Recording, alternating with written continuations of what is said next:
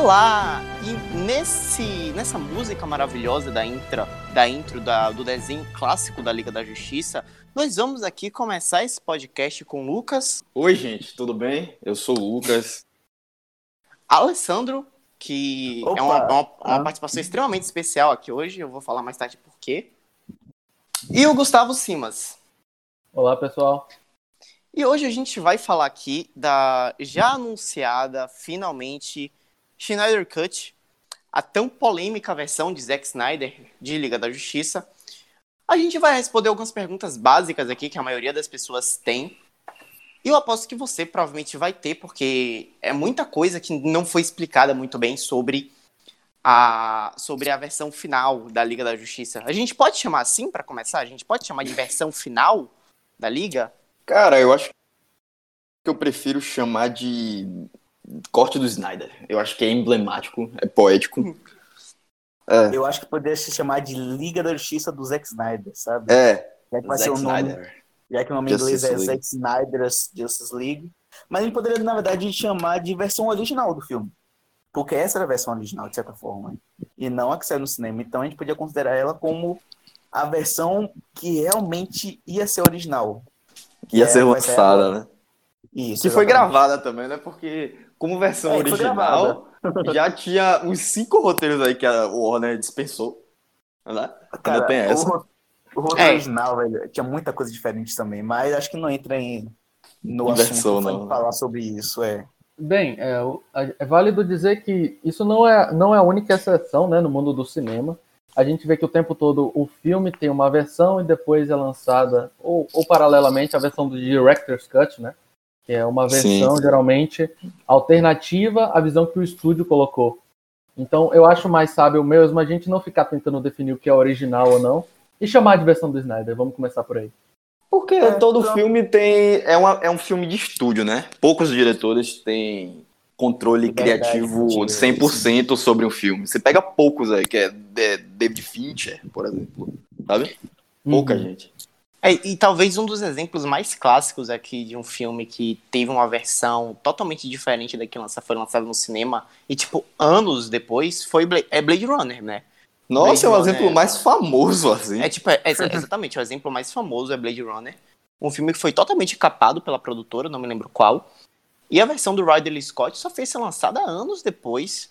E, tipo, porque acharam a fita lá que, que foi salva, não sei por quem. E aí falaram, assistiram o filme. Tipo, o filme é realmente muito diferente, tem uma diferença gritante.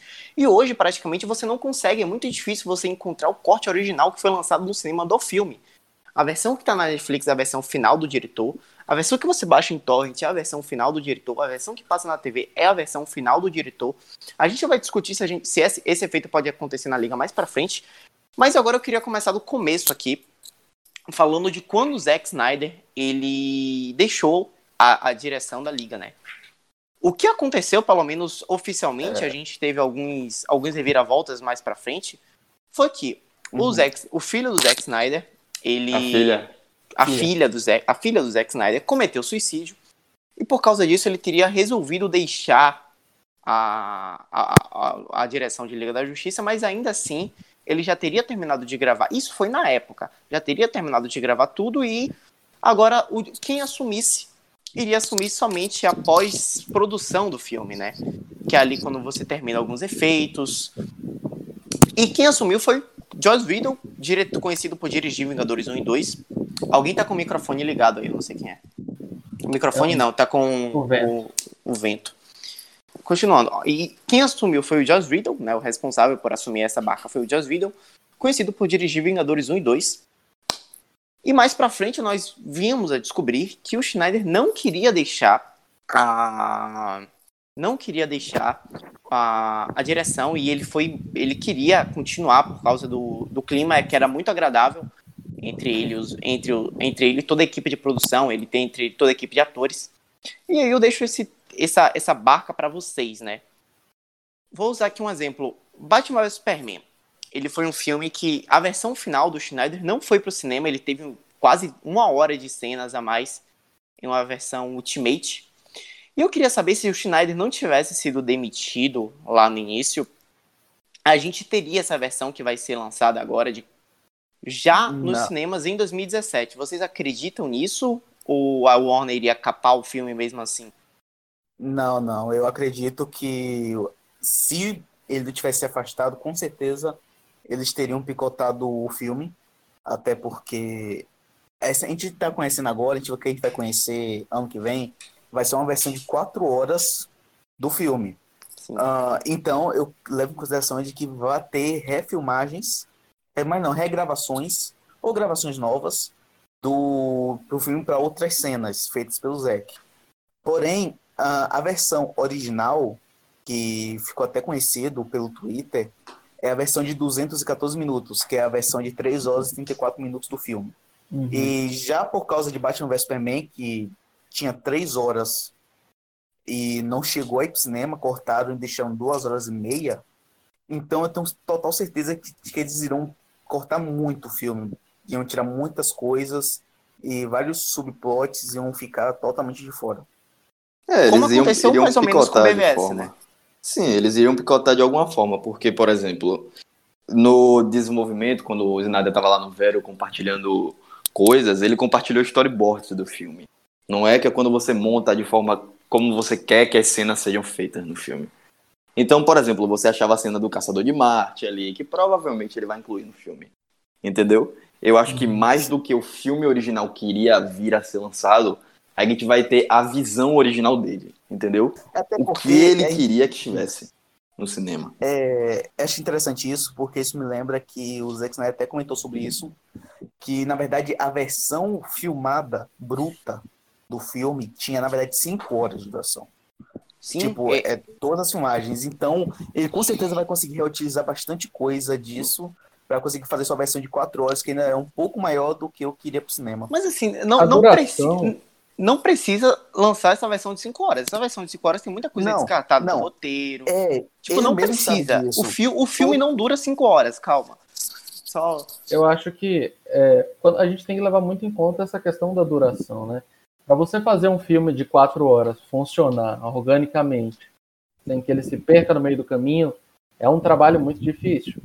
Eu acho que, citando o exemplo da Marvel, né, o David vai discordar de mim, mas os dois últimos filmes que encerraram o arco dos Vingadores, eles tiveram um tempo maior de tela do que a gente estava acostumado, mas eles fizeram isso muito bem, porque eles já tinham tido outro espaço para desenvolver personagens, tinham tido outros filmes e tal. Eles fizeram isso de forma decente. O que me preocupa é que aí entra a minha neutralidade, né? Eu não sou nem muito a favor nem muito contra o trabalho do Snyder em si. Eu acho que o Snyder ele não tem um potencial dramático tão forte. Eu acho que ele tem um potencial estilístico maravilhoso quando você leva em, em conjunto tudo que ele faz, mas dramaticamente eu acho que ele não se seguraria no filme de quatro horas. É, eu, de certa forma, até concordo, assim, eu acho que, fazendo até uma crítica pro, em relação ao Snyder, seria, no caso, desenvolver de forma mais linear é, dram os dramas no filme. Por mais que eu consiga assistir, sei lá, Homem de Aço e eu consiga entender, tipo, partes de drama que hoje, quando eu assisto, eu fico bem, assim, triste, porque é um momento triste do personagem, ah, ele não é um, não é um filme, ou não são os filmes, como Batman vs Superman também, em que você pega na hora cada mensagem, sabe? E às vezes alguma coisa tem que assistir de novo, de novo, de novo. Então, muitas vezes no cinema, você acaba não pegando uma parte que é muito emocional, ou do porquê o personagem está fazendo tal ação, porque tem essa relação a outra cena, etc. Mas o que eu quero falar é a questão de um filme de quatro horas. Ah, primeiro, você falou sobre a questão dele talvez não aguentar um filme de quatro horas. Eu até concordo. Tanto que até o próprio Snyder falou que ele sugeriu a ideia de fazer é, mini episódios, que seriam, no caso, quatro ou seis episódios, que seriam essas quatro horas da Liga da Justiça, e não um filme direto. Então, Assim ele que como- sugestão. Assim como Hum. originalmente Batman vs Superman seria du- seriam duas partes. Tem uma foto Um vazada. filme, assim, um filme pra streaming, na verdade, Não, né? na Seria verdade, uma minissérie. complementar a fala do Gustavo, a questão de ter quatro horas em si é porque você tem que desenvolver três personagens novos, que na verdade, por culpa do estúdio em si, não do Zack, eles não puderam ter seus filmes é, adiantados, Antes. como a Marvel É. fez, isso, exatamente. ah, porque já que tava tendo o sucesso de, de Vingadores 2, era de Ultron, então basicamente a Warner tinha que ter alguma coisa para chamar a atenção da galera. Então colocou logo a Liga da Justiça. Eu. Então, então tem Já- que desenvolver ainda Aquaman, Cyborg e o Flash. Flash. Fora, e fora que você ainda tem que desenvolver ah, o vilão, que é o Steppenwolf, o vilão acima do vilão, que é o Darkseid, e todo o plot do filme que seria em relação às caixas maternas, a unidade, Todo o etc. folclore de Apocalipse também, né, velho? Exatamente. É isso que eu tava Então, citando. tipo, hum, Que é inclusive uma animação que eu não Não, assisti ainda, então maneirem nos spoilers. o Só- Snyder, ele é um cara de nicho, entendeu? Então, assim, a grande crítica para as pessoas em relação a ele é que ele tem uma visão muito particular, que é a mesma coisa que as pessoas criticam, por exemplo, o Shyamalan, entendeu? Uhum. São filmes que eles não são didáticos, entendeu? Você tem que vir até eles, você tem que estudar o filme, você tem que analisar o filme, entendeu? Cara, Que é o que muita gente hoje não A gosta. trilogia do, do Mr. Night Shyamalan, mano. Eu amo demais. É brilhante, aquilo ali é brilhante, é brilhante, entendeu? Mas, de certa forma, você tem que ir até ele, entendeu? Ele não vai até você. Então as pessoas Sim, têm sim. muita crítica a ele por causa disso, as pessoas criticam muito o Zack Snyder com relação a isso. E, infelizmente, é, é um filme que é feito para ter um- um- uma grande bilheteria, porque é um filme que custa muito caro. Liga da Justiça, no final das contas, custou o quê? 250 milhões? Mais, Isso, mais ou menos. contando, isso contando com o orçamento disponibilizado para Warner agora? Porque eles liberaram uma verba de 30, 20 milhões É. para fazer a produção. As eu O que- filmagem no final, eu lembro que eles gastaram ainda mais uns 50 milhões para refilmar depois. Com a versão do Whedon era mais ou menos 300 milhões. Porém, a versão do Snyder antes dos- das regravações era mais ou menos uns 250 milhões. Que foi basicamente o que Batman vs Superman também custou. E fez uma bilheteria de aproximadamente 650 milhões, entendeu? A bilheteria Então, por porca. exemplo, é, eles querem, eles querem uma bilheteria gigantesca, entendeu? E pra É, a você gente ter uma bilheteria gigantesca, você tem que fazer um frente. filme didático, entendeu? Tem que fazer um filme didático. Eu acho que a grande diferença de Batman vs Superman pra, por exemplo, um filme de desenvolvimento ali do meio, por exemplo, tipo Guerra Civil, é justamente essa, entendeu? Você tem vários personagens, mas você não se preocupa em desenvolver, entendeu? São dois filmes bons, eu gosto muito. Porém, eu acho que Batman vs Superman, eu acho que ele tentou se desenvolver de forma que ele desenvolve a história em si e desenvolve os personagens.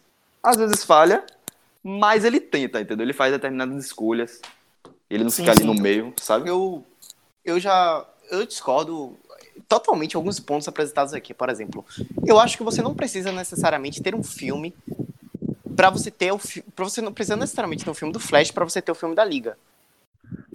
Eu, já, Então, eu, não, não, eu não vejo isso com tanta necessidade. Porque, por exemplo, a Mulher Maravilha. Não, não existe um filme da Mulher Maravilha. Nunca existiu um filme da Mulher Maravilha. E você entende perfeitamente bem. Por mais que ela não tenha função estática nenhuma no roteiro, ela seja um personagem ali simplesmente pra intervir em um ponto da história pra salvar todo mundo. Ela é um easter egg, basicamente. Ela é um Ela- easter egg nesse filme. É, tá, mas tipo, ela não existe um filme pra explicar ela. Então, assim, quando você fala, ah, são quatro horas pra desenvolver o personagem, beleza. Quais são as funções desses personagens no filme? Porque depende muito disso, entendeu? Você não precisa. Você um não exemplo precisa. brilhante do que você está falando, Dave, é o Guardiões da Galáxia, né? É um filme que ele começa de um ponto zero, com personagens que você não conhece. Nunca ele- ouviu falar na vida. Nunca ouviu Não, falar tipo, ele não vida. começa no ponto zero, ele começa no ponto 10, assim. É. Porque, tipo, você não sabe quem é o. Você não sabe quem é o Star Lord, ele já tá ali procurando uma coisa em um lugar que você nunca viu. É, ele, vida. ele foi abduzido, você entende, entendeu? Ele, ele pega assim, ele pega ele criança, ele foi levado pra galáxia, ponto. Você entende porque ele tem aquele comportamento anos 70. Mas isso só Entendeu? vai explicar depois. forma das músicas filme, ele já dele. te larga ali o personagem. É essa visão, não começa essa a visão, que. É. Perdão, pode falar. essa visão que o James Gunn tem, que eu acho que falta no, no Zack Snyder, sabe? Essa visão de que dá pra você desenvolver tantos personagens em um filme que eu acho que o que Guardiões da Galáxia 1 tem duas horas e pouco, Duas provavelmente. horas e pouquinho. Deve passar de duas horas, né? Então, vocês não acham que tentar fazer um filme de quatro horas é você tentar botar responsabilidade demais, tentar enfiar coisa demais numa história só Cara, Porque Guardiões da Galáxia então, fez um filme, depois de alguns anos produziu a continuação, já pôde englobar mais elementos. Vocês não acham que seria Cara. mais seguro fazer um filme da Liga básico, porém bom, para depois inserir mais elementos como Darkseid? Não sei, Com velho, não sei certeza. porque eu vou dar dois exemplos em relação a isso. Primeiro, é que a gente tem que levar em consideração de que Guardiões, como vocês falaram, ninguém conhecia. Se tiver um HQ chamado Os Aventureiros de 1950 da Marvel, ninguém vai conhecer. Então o cara pode chegar e desenvolver os personagens rapidinho de qualquer jeito. Não dizendo que James Gunn fez Cara. isso, ok. Só tô falando que pode acontecer e o filme ser bom. Mas no fim você não tem preocupação de desenvolver os personagens ou ter que remoldar suas características, porque simplesmente ninguém conhece. Essa é a questão. E Que é a o que eles vão segunda- fazer com os Eternos agora, né? Que eles vão mudar Ainda tem- coisa pra caramba. Uhum. Ninguém tipo, conhece. Muita gente não conhece Eterno. So- Exatamente. Sobre a questão da sobre a, a questão da duração ali que o Simas colocou, eu vou usar um eu vou usar um exemplo aqui que pode ser um exemplo totalmente descabido, mas eu acho que ele funciona no final das contas. A versão estendida de O Senhor dos Anéis, O Retorno do Rei, tem 4 horas e 10 minutos de duração. A versão que foi pro cinema tem 179 minutos. Cara, assim, a diferença é muito grande porque você consegue ali é, ter uma experiência muito melhor com o filme, por- justamente por causa que você tem uma experiência muito mais aprofundada no Frodo e no Sam, e as cenas de batalha, elas duram uma duração muito maior, no qual você consegue ter uma imersão muito maior no que está acontecendo ali no filme e na maneira na qual a batalha está se desenhando. Você tem uma experiência tática muito maior do que você tem no corte final. Enfim, a questão do É. filme ter duas horas É depende. justamente isso. Eu, eu não acredito que, por exemplo, a qualidade dramática que você tem em um arco como O Senhor dos Anéis seria possível no universo que o Snyder estabeleceu. Não, sem dúvida, até porque Peter Jackson é um diretor que o Schneider nunca vai ser na vida. Mas Uhum. assim, é, a depende. A questão de você ter quatro horas depende da maneira na qual essas quatro horas vão ser distribuídas. Se você tiver, Eu acho que depende do filme- nível do cânone também. é, se o filme, se, o- se o filme, se o filme, a Schneider Cut, ela foi pensada para ser uma minissérie, quatro horas talvez seja mais do que suficiente. Mas agora, Não, se é você muito suficiente. não, se você, agora, se você for lançar um filme realmente de quatro horas, de fato, pode ficar massivo. Agora, se você fizer uma coisa em partes, cara, quatro horas talvez você, você termine de assistir e você peça mais, tá ligado? Rapaz, eu acho que depende do nível de interesse das pessoas assistir aquilo. É, tipo, É, mano, aí que Se tá. você faz um filme de quatro horas antes de, por exemplo, uma conclusão, por exemplo, O Senhor dos Anéis, você faz uma conclusão aí naquele terceiro filme. Entendeu? As pessoas estão muito interessadas em ver, as pessoas vão ver. Entendeu? O que Aí foi o tá. que aconteceu com Vingadores, entendeu? O último Vingador, Uhum. Ultimato. Sim, sim. Por Eu tenho- exemplo, eu tenho- se o Snyder tivesse construído isso ao longo de um universo e depois fizesse um filme de três horas, as pessoas iriam querer ver, entendeu? O grande problema de você fazer algo que o James Gunn fez em Guardiões da Galáxia, você fazer a mesma coisa em Liga da Justiça, é porque os personagens estão em um nível canônico que a partir do momento que você deixa um personagem de lado, parte do fandom vai se estressar, entendeu? Porque vai dizer assim, olha só, aquele meu personagem era o personagem favorito. Entendeu? Você não Sim. pode diminuir Eu ele de tal tá forma falando. e tal.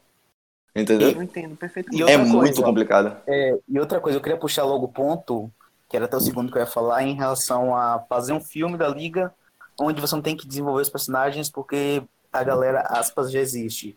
Então, teríamos o filme do Liga da Justiça Mortal, que na verdade era o filme cancelado da Liga, que seria dirigido pelo George Miller, que é o diretor do novo Mad Max. E, cara, assim, é interessante, mas se você perceber, também fica um pouco raso, assim, porque você, você a gente iria ter todos os personagens da Liga juntos no filme, assim como o Flash, o Kid Flash já estaria no filme. Sim. E vários outros personagens já estariam estabelecidos, mas, tipo, sem desenvolver nenhum deles.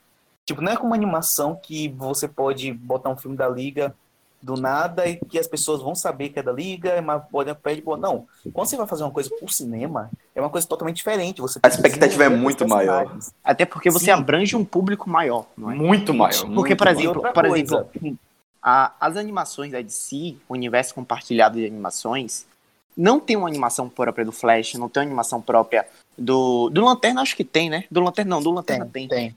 Mas, por exemplo, você não sai ali fazendo animações de todo mundo, mas elas funcionam, os personagens funcionam. Por quê? Porque as animações são justamente filmes pro nicho. Então aí vai o meu ponto, que também casa muito com a, discussão das quatro horas. A Schneider Cut, ela vai ser lançada no HBO Max, que eu, eu acho que dá outra discussão interessante. Mas a minha pergunta é, para quem que é a Schneider Cut? A Schneider Cut, ela está sendo lançada para quem? Para um nicho ou para o público geral? Ou para satisfazer os fãs da os fãs da DC deixar a Warner paz? Para quem está sendo lançado esse negócio? Cara, eu vou dizer que é pro nicho específico e pros fãs que estão pedindo isso faz muito tempo, cara. Porque se a gente for levar em consideração que o DCU é o que tá tendo no cinema atualmente, se a gente vai ter um filme paralelo na, no stream, quer dizer que o que tá no cinema vai continuar sendo o universo que tá no cinema, sabe? Vai continuar sendo canônico. É isso, vai ser o cânone. A gente vai ter meio que o cânone alternativo, que vai ser o que vai sair o Snyder Cut, ou o Zack Snyder dos Justice League. E talvez, isso vou, vou puxar rumor, mas que ninguém leve em consideração aqui, pelo amor de Deus, que seria talvez, se fizer sucesso, né, o, esse filme da Liga, talvez puxar também de volta o Ben Affleck com Batman, para fazer uma aí já é outra do discussão. Batman. É, outra Aí já é discussão, mas eu tô puxando. Porque Aí já a vira um cânone isso alternativo do DCU, tá ligado? Sim. Então a gente não tem mais Shazam, a gente não tem Aquaman, é, o filme, porque... Não, Shazam não tem, forma- porque Shazam é totalmente chupeta de Batman vs Superman, tá ligado?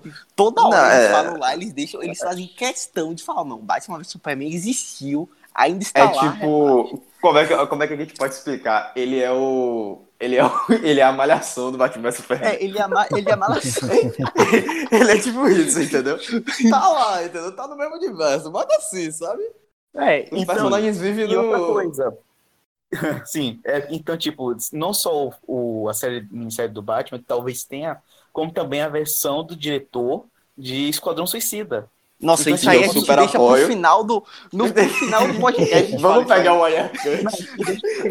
Dá Mas 30 minutos aqui. aí. Peraí, peraí, pro final do é- podcast. É, é realmente, Mas, eu, não consigo, eu não consigo imaginar muito bem o porquê que a Warner, na verdade, aceitou essa proposta.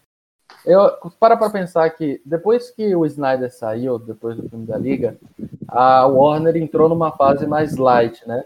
E aí a gente vê Aves de Rapina, a gente vê Shazam, a gente vê Aquaman, que são filmes que, que creio que foram bem de bilheteria, mas que principalmente tiveram uma boa recepção do público. Com exceção de Aves de Rapina, que não foi muito bem, mas Shazam, com, com, Shazam e Aquaman como exemplos mais fortes, né? Então, é claro pra gente que a Warner não tem interesse em seguir o trabalho do Snyder, e justamente por ele ter um trabalho muito autoral, acho que pro estúdio não é interessante alguém que, que bote tanta pessoalidade assim no trabalho. Tem uma visão particular, né? Exato, exato. E essa é uma tendência cada vez maior. Então, eu queria perguntar para vocês, qual é o interesse da, da, da Warner em deixar liberar o Snyder Cut? Eu Rapaz, acho excelente mim, pergunta e que, é visualização eu não sei, eu não sei responder. Pode ser Pra isso, pode é- ser o é. fato de você puxar já uma galera pro, pro É puxar a galera pro stream. Porque, por exemplo, agora eu, eu, eu vi uma notícia de que eles já vão. A, a HBO já assumiu, a HBO Max já assumiu a produção de Patrulha do Destino, que, pra, na minha opinião, a melhor, é a melhor série que a DC já fez na vida. Assim. Tirando Constantine e Monstro do Pântano, que são séries canceladas, não conta. Mas, assim, Patrulha do Destino é uma puta de uma série foda. E a HBO já, tá, já, já assumiu o posto disso aí. E dentre Eu a acho- série do Lanterna Verde, dentre outras várias produções, que, tipo, a, vamos concordar que talvez a Warner seja a única que tenha cacife o suficiente para bater de frente com a Disney Plus, né? Então a Sim, gente tá, tá tendo a gente tá tendo a gente tá, tá, se criando um nicho novo no streaming que a gente não sabe mais ou menos o que vai acontecer a partir do cenário que a Disney Plus se estabilizar, que começaram a sair as séries do MCU, começaram a sair os filmes da Pixar lá. E eu acho que a Warner ela tá tentando, vai tentar de, de fato bater de frente com a, com a Disney Plus, que tá um, um, um patamar acima da Netflix, da Amazon Prime, por motivos óbvios que a gente não precisa explicar aqui, mas que talvez a Schneider Cut seja o, o Vingadores Ultimato que a Warner merece. Rapaz, pra Pra mim eles apu- fizeram uma pesquisa, eles fizeram um mapeamento de público pra ver quais públicos seriam interessantes para atrair pro streaming, não só pra essa, esses filmes que eles já têm, não só pra esses conteúdos que eles já vão lançar, mas pra séries futuras, por exemplo. Eu acho que eles analisaram muito o fato de que o público do Snyder Cut é um possível público pra série do Lanterna Verde. Entendeu? é um possível público pra série do, do da Liga da Justiça Sombria, entendeu? E eles querem atrair esse pessoal, entendeu? Então eles Então, fizeram eu- assim, gente, bora concluir esse corte que vai custar pouco, mais ou menos, pra um corte de cinema gigantesco. Vamos lançar e vamos ver se o pessoal gosta da plataforma e deixa lá, entendeu? É feito pros fãs. Pra mim não é pro Cara, grande público. Então, eu concordaria com você se não fosse uma entrevista antes dada por. Se não me engano, foi um dos acionistas da HBO Max e também pelo Zack. Mas Bob Iger, será? Não lembro agora, cara, não lembro nada. Mas assim, eu vou tentar resumir toda a história, todas as entrevistas que eu cheguei a ler.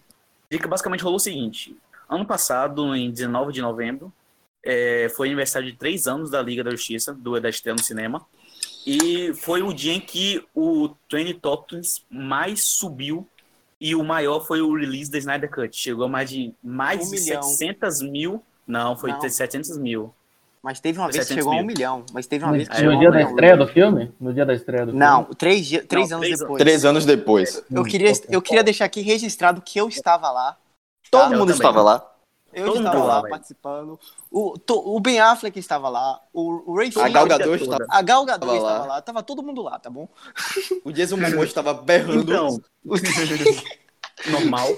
Desmumou, sendo Desmumou. É, Jason O, jo Momoa. o Joss Whedon deve ficar tristaço com essas coisas, velho. O David Ayer também. Não, não o Joyce Whedon sumiu. Não, ele, Sumiu, tá ele praticamente ele não fala mais sobre filme, tá ligado? Ele não fala mais sobre o filme. Até porque quem foi Entendeu? acreditado no final não foi o Joss Whedon, foi o Schneider.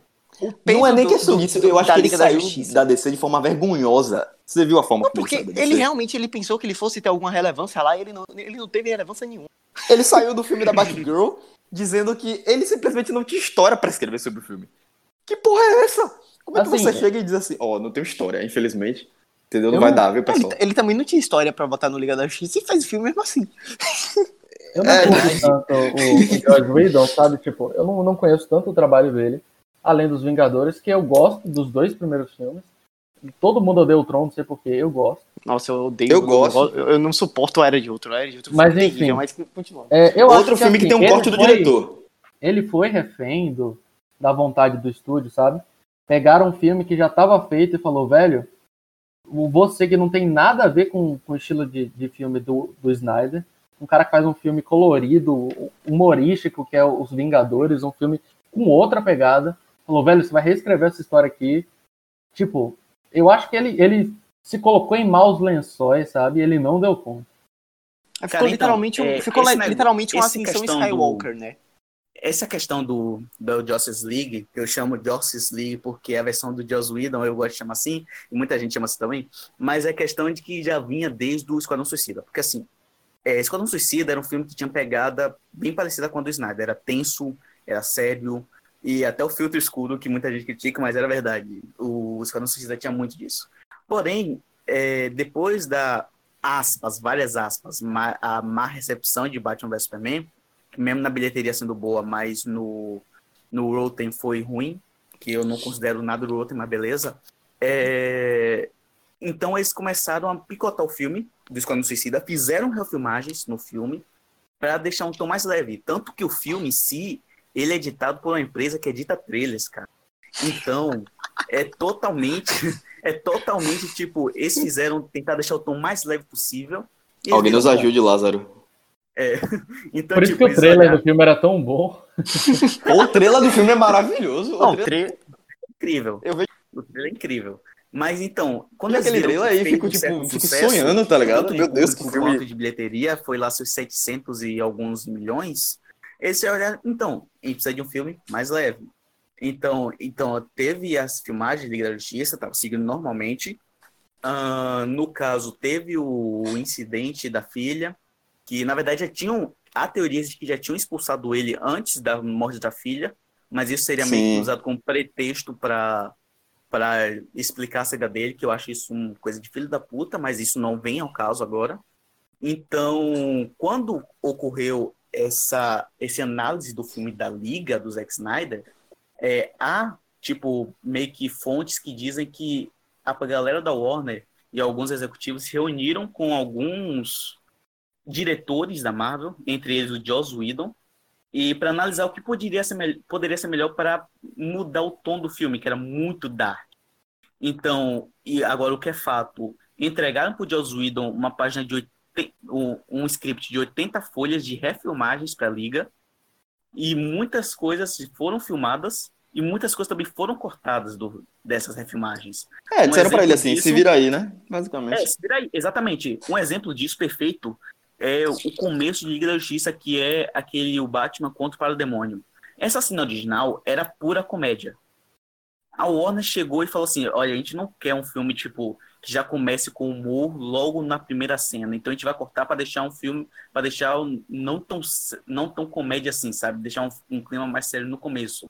Mas imagina aquela cena que todo mundo amou, um tom de comédia. E Cara, a intenção um de negócio- deixar em comédia era originalmente de quem? Não, era do da Warner. Olha, Uhum. é, eu, falei, eu, eu até falei antes que tipo, a Warner entregou ao Joss Whedon um, um script de 80 folhas para as refilmagens. Ou seja, tudo isso quem queria era a Warner em si. Por isso que eu Entendo. falo, o Joss Whedon, no fim, é, ele foi usado. Ele foi basicamente esse, foi usado. É, ele foi Tipo, usado, velho. Grave, grave aí, tipo, pra. Vou te dar o script, você vê como fica melhor pra gravar e grava aí, tá ligado? No final das isso. contas, foi um filme que manchou o nome de todo mundo. entendeu? Manchou o nome dele como Sim. diretor, manchou o nome do Zack Snyder, manchou o nome dos produtores, dos roteiristas. Tanto que ninguém Entendeu? mais, quando se fala de Whedon, ninguém mais leva em consideração tanto assim, pelo menos o Nossa, Vingadores. foi, foi bizarro, foi bizarro, nossa. E assim, foi um filme que tinha uma expectativa muito alta. Não sei nem porque ele aceitou fazer esse filme, eu acho que ele aceitou pra poder ele conseguir cacife suficiente pra ele conseguir Sim, fazer um filme dele lá dentro, né? Sim, Como a Batgirl e tal. Eu já vou E depois falar a agora, pressão ficou tão grande, mas tão grande que tiveram que mandar o cara embora.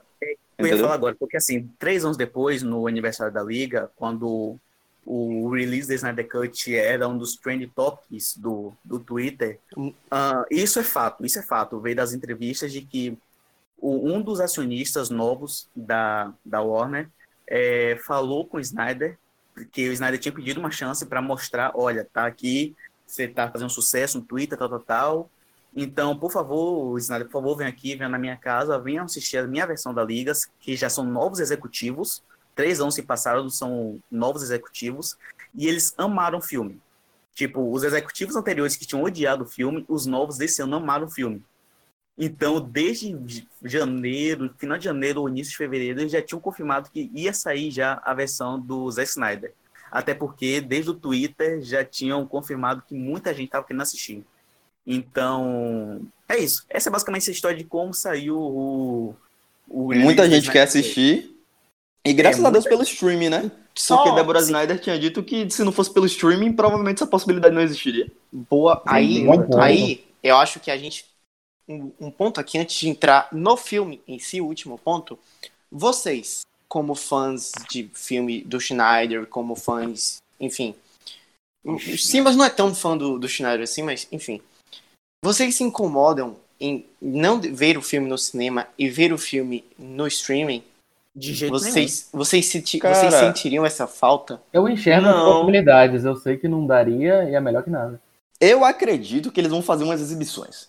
Eu Sim. também acho que eles vão fazer umas Eu acho que eles vão fazer umas exibições. Ah, Mas, Agora tipo, sim, eu não me incomodo de ver em casa, não me incomodo, pra mim tá ok. É, Entendeu? por, por exemplo, se o filme fosse dirigido pelo Nolan, ou seria cinema ou seria nada. Mas enfim. É, não, Nolan é, é algo assim.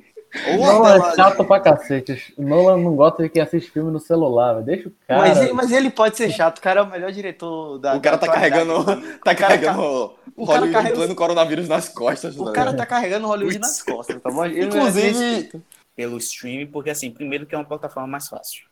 É bem mais fácil você chegar e assistir por um streaming do que você ter que sair, ter que pagar o ingresso, ir no cinema, escolher cadeira, pegar pipoca e tal, e ter que ir assistir. Depois ter que pegar carro, voltar para casa, etc. E começar a conseguir ficar pensando no filme, ah, será que tal, tal, tal. Enfim, no stream é muito mais fácil. Você pode chegar, pode voltar a cena, pode continuar a cena.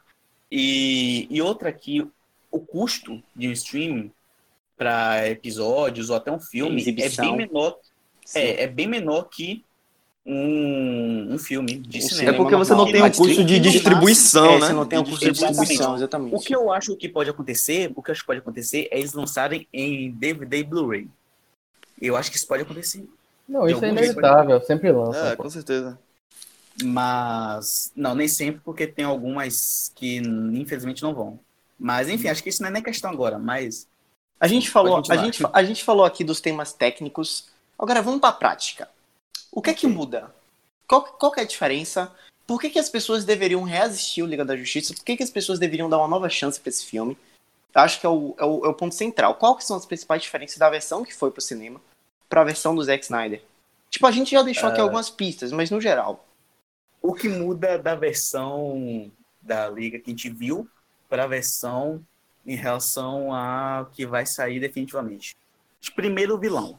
Os vilões, no caso, porque a motivação do vilão, que seria o Lobo da Steppe, na verdade teria algo maior ainda, que seria em relação ao Darkseid e o plano de conquistar a Terra. Uma coisa que ficou extremamente vago no filme da Liga que a gente viu no cinema. Já é um no ponto. Dark Side era só citado, né? É, o Darkseid foi citado uma vez.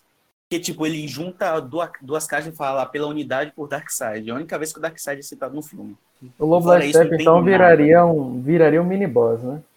Exato, Cara, exatamente. então, o, o, o Lobo Hum. da Steppe, originalmente, eu não sei se isso chegou a ser gravado, ele seria o vilão do Esquadrão Suicida. Não, não chegou a ser gravado, mas tava, fizeram um Mas, tipo, a ideia original do. David Ayer, que a gente vai falar dele no final desse podcast, é Inclusive essa. também é brilhante, é maravilhosa. Que é, é maravilhosa, tá ligado? Mas assim, Mudaria originalmente o ele não seria. Ele completamente. Outra coisa seria desenvolver os novos personagens, que mesmo que. Ah, não sei, lembro que foi que falou que não precisa desenvolver o vilão no. Ou desenvolver o vilão, não, perdão, os heróis no, no filme, mas isso iria acontecer, a gente teria um desenvolvimento super maior. Exemplo disso seria o Cyborg.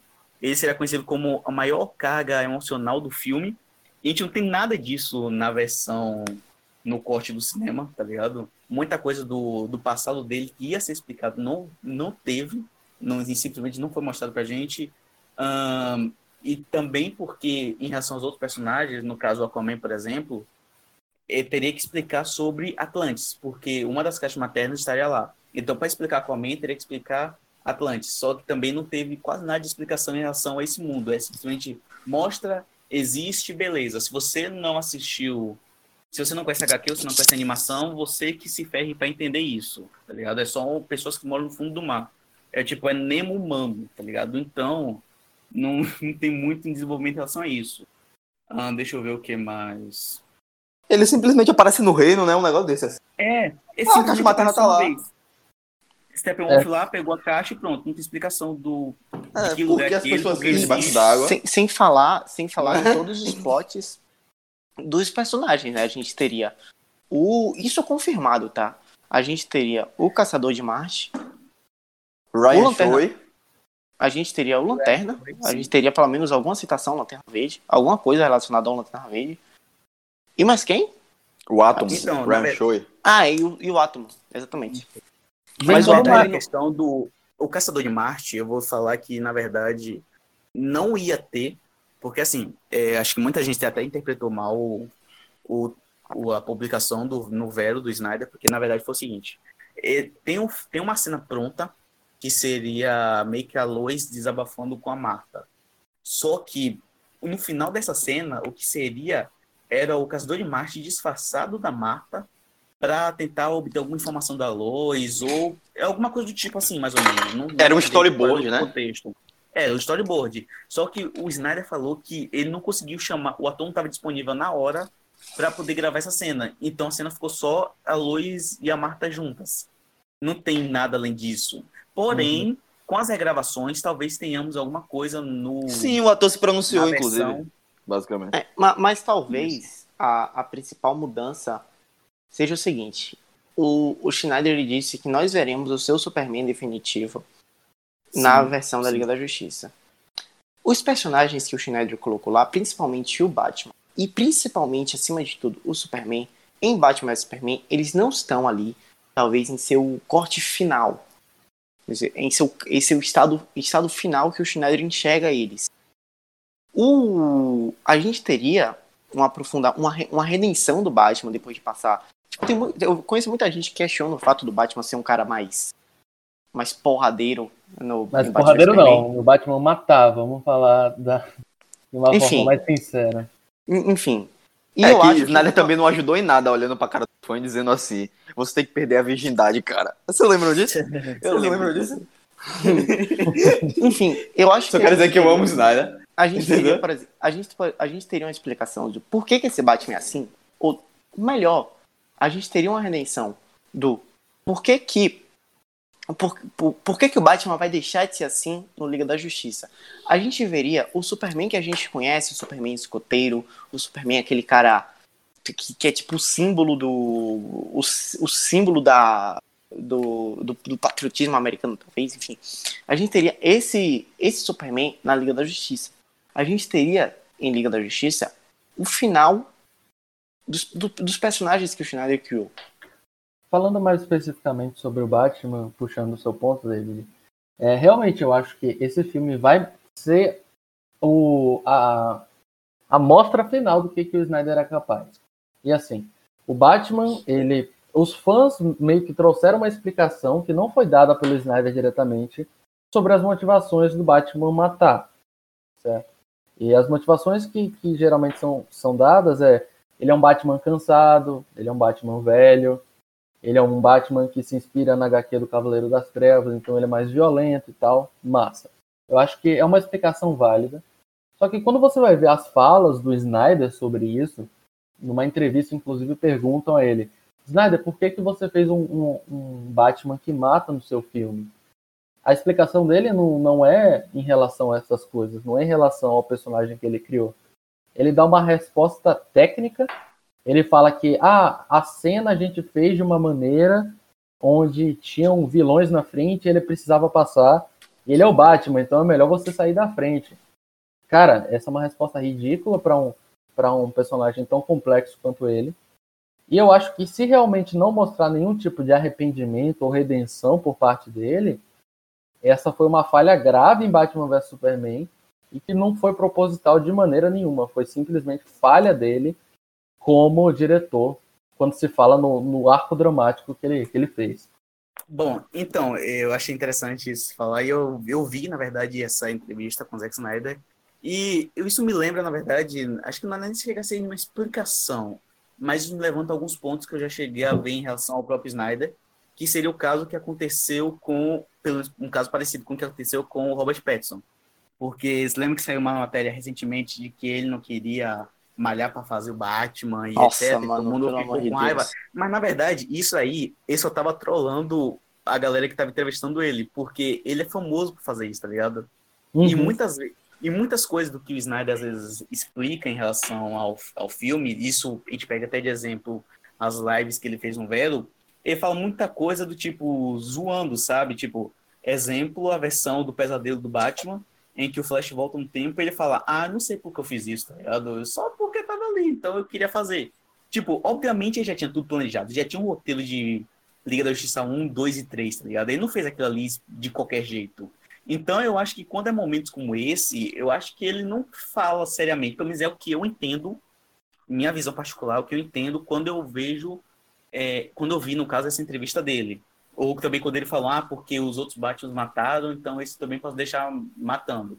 Assim, não. Eu acho que tem uma explicação para isso, e eu acredito que sim, ele vai ter uma redenção na liga, tanto que, se você parar pra pensar bem, na versão que a gente tem da Liga da Justiça do Corte do Cinema, a gente tem um Batman que ele tá se sacrificando para a Liga conseguir matar o Steppenwolf, ir lá e atrás do Steppenwolf. Por quê? Ele vai é, até o centro lá do, da Rússia, lá onde está tendo ataque, e ele atrai todos os parademônios para si. Obviamente ele sabia que ele ia morrer, tá ligado? Só que o filme é tão picotado que a gente não sente esse peso. Eu acredito que a gente tem um peso maior em relação a essa cena na versão original do Snyder. E que seria uma redenção. Tanto que em Liga da Justiça 3, pelo menos o próprio Snyder confirmou isso, o Batman ia morrer se sacrificando para salvar toda a Liga. Então a gente teria o filme da Liga da Justiça 3 terminando com a redenção do Batman em si. Então, o que a gente vê em Batman vs Superman seria a versão bruta dele, que ia ter sua redenção posteriormente, que infelizmente acabou não acontecendo. Talvez, na minha, na minha concepção, a, a principal diferença seria essa. Né? Que talvez. Você falou ali, Alessandro, que o filme teria três partes. Né? Seriam três. Uma história com três partes diferentes. Então talvez a redenção do Batman em aceitar o erro, não só que ele cometeu com o Superman, mas aceitar o erro de que a velhice o tornou um pouco tolo, porque ele fala, não, porra, 40 anos em Gotham, eu já não aguento mais esses caras aqui, essas evadaninhas, né? A Ninguém muda ele... nessa porra, todo mundo. Ninguém muda, muda nessa porra, todo mundo é uma merda. Então talvez. Mataram meu moleque. Em, o, ele, como ele, o fato dele levar esse ódio ao extremo ao Superman, pelo fato de ele ver ali um cara totalmente poderoso, no qual ele nunca tinha visto na vida, destruir literalmente a metrópolis inteira, o, talvez a gente tivesse a, a redenção disso em Liga da Justiça. Ele, ele entendendo que ele estava errado ao ver uma ameaça muito maior e tipo que ele não pode fazer nada. Enfim. E sem falar do próprio Superman, né? Do próprio Superman. Eu acho que o personagem mais afetado com o corte do, do Joyce Whedon é o Cyborg, sem dúvida. Mas que o, Superman, que o Superman sofreu, cara, eu não tiro. Eu isso aí é indiscutível. Porque o Superman do Schneider, ele é um personagem extremamente singular. E singular do, do tipo, se não for o Henry Cavill, não presta. Tem que ser o Henry Cavill. Não, ele é humano. Ele é humano, basicamente. Sim, mas, exatamente. A gente o que um é o paradoxo. O que é o paradoxo. A gente, é sim, a gente tem um Superman extremamente humano. Que, mas ele é, ele é humano que ele não entende a humanidade. Ele tenta entender a humanidade, e no que ele tenta entender a humanidade, ele tenta entender a si mesmo. Plot de Batman, de Batman vs Superman, na verdade. Eu acho que o Batman percebeu, no final do filme, que o Superman era um cara muito mais humano Sim. do que ele era. Ele jamais poderia ser, entendeu? Sim. Sim. E por isso ele pensou. Mas aqui Porra, falando, que merda que eu falando fiz, um entendeu? pouco do Superman.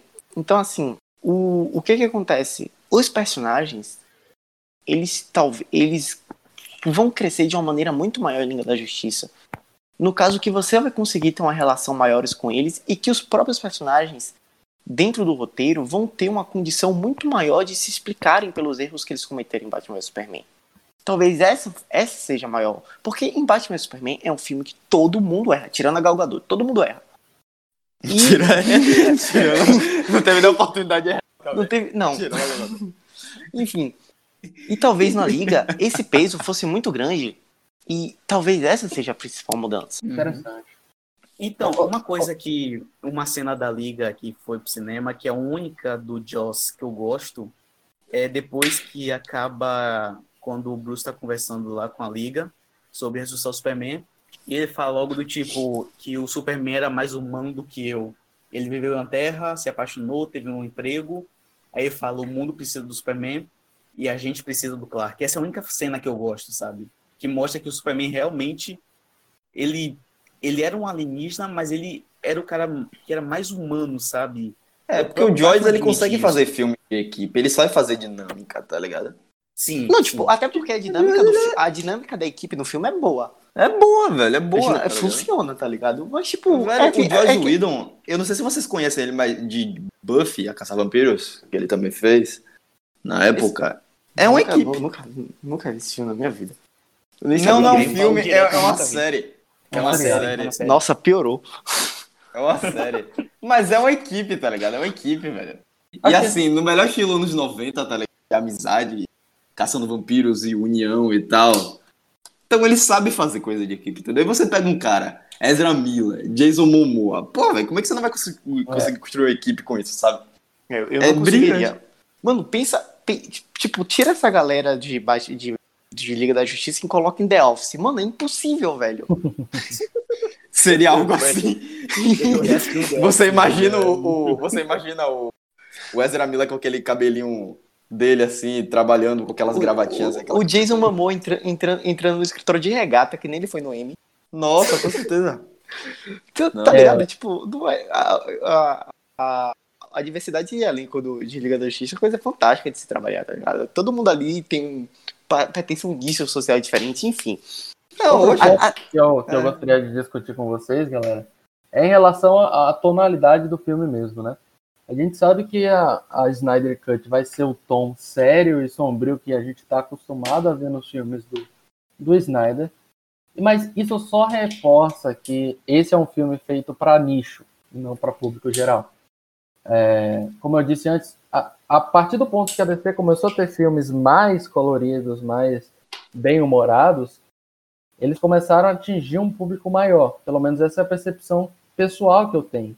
Pessoas que antes não gostavam dos filmes da DC ou não gostaram de Batman vs Superman, nem de Homem de Aço, passaram a amar os novos filmes da DC. E eu acho que isso é uma nova tendência. Então, é, eu gostaria de saber sobre a opinião de vocês. É, okay. filme, o Liga da Justiça é um filme que tentou ser bem humorado e não conseguiu, falhou nisso. Enquanto isso, os próximos filmes conseguiram manter um, um tom mais colorido e deram certo. Cara, qual, é, então, qual é a opinião então, de vocês sobre é, essa? Deixa eu... isso. Eu discordo. Não, pode falar dele, depois eu. Não, eu queria aqui só usar a frase do diretor do Shazam, que quando ele fala que os próprios personagens em seus filmes, eles têm necessidades diferentes. Tipo, não tem como você fazer um filme dark com Shazam. Assim como não tem como você fazer um filme muito desleixado com, com o Adão Negro, tipo, falando de personagens ali mais ou menos do mesmo universo. Então, assim, os próprios, os próprios personagens, eles têm o seu tipo de filme. Por exemplo, o filme da Mulher Maravilha. O filme da Mulher Maravilha, aquele, a, aquele ato que se passa na guerra, aquele ato é totalmente Zack Snyder. Totalmente. Aquilo, não, aquele filme é produzido pelo Zack. Não, é tipo, pegada o filme, Zack, o filme é produzido pelo Zack, mas o terceiro ato em si, aquele, aquela cena dela entrando na guerra, a cena dela. dela a grandiosidade. a grandiosidade. A maneira na qual os personagens ali. A megalomania. Enfim, a megalomania. A coisa linda. Exatamente. Ah, ela é totalmente Zack Snyder. Nossa, mas o, o Aquaman filme... do James Wan, aquela cena Peraí, de luta, mas, é mas, o, mas o filme, o filme Mulher Maravilha em si, não tem esse tom sombrio. Porque ele não precisa ter o tom sombrio. Entendeu? O filme do Aquaman. Eu gosto muito de uma definição aqui do Lucas, que ele fala assim, cara, Aquaman é um filme adorado porque ele é literalmente o Velozes e Furiosos. Porque ele é, um é o Velozes e Furiosos da DC. É, porque ele é um filme totalmente desleixado, que, tipo, tem um roteiro maluco, e que, que tipo, vira um, um Indiana Jones ali no meio do filme, e você fala... E funciona. Que, e, tipo, funciona muito bem, tá ligado? É, é, uma, é uma coisa de... E porque, porque ele tem essa ele tem essa, essa necessidade. Então, assim, vai da necessidade de cada super-herói. A Rapina, por mais que é um filme que eu não goste muito, ele tem um tom assumido. E, tipo, de ser um negócio assim, meio comédia, um negócio de ter uma pegada é, é mais. É nichado, é nichado também. É, é tipo, um é um filme de nicho. É exatamente, é um filme de nicho, assim como o filme do Schneider. Mas é um filme para um nicho diferente. É, e custa menos, né? Custa menos. Elas têm, pronto. Continuando, Coringa. Coringa é um filme totalmente sombrio e ele não é um filme para nicho nenhum. Mas aí não é um filme do DCU. Não, mas é um, é um filme é. da DC. Não deixa de ser um filme da DC. Cara, para mim, eu acho Coringa que... funcionou por diversos motivos diferentes. Não, mas aí e... já é outro, já é outro é. motivo que já falamos nesse podcast. Por favor, ouça o nosso podcast sobre o Coringa com o Patrick. Nosso... Um beijo para Patrick que não tá aqui. Ele vai aparecer mais tarde, porque ele vai fazer uma participaçãozinha especial, mas enfim. Então, puxando outro exemplo aqui, já falaram várias vezes, um exemplo, não, já falaram várias vezes que o filme do, do Batman do, do, do, Robert Pattinson vai ser extremamente sombrio. Vai ser, falaram não, que é um filme sombrio, é um filme denso, é um filme, é um filme, é um filme que vai ser um novo, um, um, um novo epicentro, assim, de como se Porque é o novo tom, é o tom do Batman. É, Exatamente. É, tem, tanto que eles então, mudaram assim, o nome do DCU, não é mais DCU, é sobre, é Words of DC, basicamente. Sobre, sobre a questão do tom, quem dirige o quem dirige o filme da Liga da Justiça é o Zack. O Zack tem aquele pronto, contratou, se vire. É aquele cara que você contratou. É que nem técnico de futebol, velho. Técnico de futebol, você contrata um cara para jogar na retranca, é aquilo ali, deixa ele lá. Você contratou ele para fazer isso. Agora sim, dá pra. É a única maneira de se fazer um filme da Liga da Justiça? Óbvio que não. Existem várias outras maneiras, mas assim, a questão do tom, cara, se você não gosta, se você não gosta daquele tipo de filme, é simples, não assista. Se você não gosta de um tom mais sério, de um tom mais sombrio, de cores mais mortas, de um filme defunto, de um filme com tom de defunto, não assista o filme. É simples. Eu não tô falando isso de, de deboche, eu tô falando isso sinceridade. Porque pode não valer a pena para você. Você pode gastar seu tempo fazendo outra coisa que vai ser útil. Assim, a questão do filme, ela não me incomoda, eu adoro. Tá? Eu acho, eu acho eu, ah, eu acho, eu posso, eu posso até achar exagerado às vezes, mas eu gosto. Eu ainda prefiro uma coisa mais mista, assim como o Nolan faz. Mas enfim, é uma coisa que particularmente não me incomoda. E se vai ter o Schneider Cut, o filme vai ser esse tom mesmo e paciência. Até porque ele é uma continuação direta de Batman vs Superman e Homem de Aço. Sim, tipo, não Então, faz, não não faz chegar e sentido. Uhum. Não faz sentido mudar pelo fato de ser uma trilogia. Sim, e tipo, e na verdade não seria nem uma, uma trilogia, no começo seria uma quintologia, sei lá, seriam cinco filmes, que ainda teria Liga da Justiça 2 e 3. Que seria Teria Homem de Aço tom. também, dois, né? Um negócio desse. Vai ter, um aí a gente tem que ter fé, que vai ter. Não, mas com o cânone do Snyder, que eu tô Sim. falando. Snyder não teve nenhuma influência sobre Aquaman, né? Ele, Cara, pro- ele produziu Querendo ou não, querendo Ele ou tá, não, ele tá pa- ele na produção. teve influência todos, sobre todos os filmes assim é, Sim. que foram oferecidos para os diretores na época. Entendeu? O único que conseguiu se concluir como filme para ir pro cinema foi o Aquaman. Uhum. Porque o Flash, por motivos diferentes, o primeiro diretor saiu, o segundo diretor saiu, mas sim, tinha uma colaboração. Teve um Tanto momento que, que o diretor no foi o corte de Miller. Snyder. É, no, no, no corte do Snyder. eu Ezra Miller fez tudo ali. Uma hora, infelizmente. Teve um, teve um momento que o segundo diretor, o Rick Famuyiwa, ele convidou a Kiersey Clemons para fazer a Iris West pro filme dele. E o Snyder pegou essa atriz e colocou no Liga da Justiça especial. Entendeu? Tanto que tem uma cena que tava nas cenas deletadas, que é o, o, o Barry Allen salvando a Iris West de um acidente de carro. Entendeu? Muito bom. E ele já. Então, assim, teve uma colaboração. Eu acredito que o Aquaman do, do James Wan teve sim uma influência do Snyder nas cenas de luta. No final, por exemplo, tem aquela grandiosidade, tem o canônico. Então, É, e- não muda, entendeu? Então, Uhum. só um minutinho, peraí. Então, na verdade, sobre o James Wan, acho que é interessante porque enquanto tava rolando as produções de Liga da Justiça, Zack entrou em acordo com o Andy que ele não iria mostrar muito de Atlantis, porque ele já queria fazer isso em Aquaman. Então, olha, então chegou assim, olha, eu quero que você mostre só essa área aí onde tá as caixas maternas e alguma outra parte, e é isso, deixa o resto do, do- da Terra, de é Atlântida, né? Eu falo Atlantis, mas é Atlântida, se não me engano, deixa tudo isso para eu mostrar no meu filme do Aquaman. Então, beleza. Então, a gente não veria tanto. A gente poderia até ver um desenvolvimento maior, mas não veria tanto visualmente como a gente teria visto, como a gente viu em Aquaman, no caso. Teve acordos que eram nessa pegada, mais ou menos. Mas foi o único. Porque, se for pensar bem, ah, no caso teve Mulher Maravilha, de que o 2 teria que explicar algumas co- coisas que, que foram explicadas em Batman vs Superman, como ela como ela estava afastada da humanidade, etc. Ahn, Da Batman- humanidade. Exatamente. O Batman já era o Ben Affleck, né, dirigindo na época, então não tinha muita coisa do que se discutir tanto assim. Ele Ah. faz o filme dele, ele escreve, ele produz, ele dirige. O- Nada rolou. Cara, cara, o Ben Affleck ia ser tipo o Tom e o Wiseau de The Room, tá ligado? O cara ia dirigir, produzir, roteirizar e atuar, cara. Nossa, ele cara seria. é ele tem total capacidade pra fazer isso. Cara, os filmes deles são muito bons. Os Os filmes deles dele, são são muito bons. O Água é fantástico, ele ganhou até Oscar por causa da porra. muito bons que ele fez. São A muito Lucas bons. só tá falhando. São profundos, tá ligado? Nossa. Agora sim, velho, eu acho que tá Mulher falando. Maravilha ele tem uma parada dos... Eu acho que ele não é um filme sombrio, mas ele tem a mesma sensação de medo que os filmes do Snyder passa com aquela ameaça, por exemplo, de Ares, que as Amazonas falam tanto, por exemplo. Elas têm um momento do filme que elas conversam entre si dizendo que elas sentem Ares. Não, né, tipo, nos ossos a maior, dela. a, a que a maior ameaça ia chegar. a guerra, no caso, né? É. Porque, tipo, a melhor parte do filme é quando a, a Mulher Maravilha tá ali na guerra, na putaria.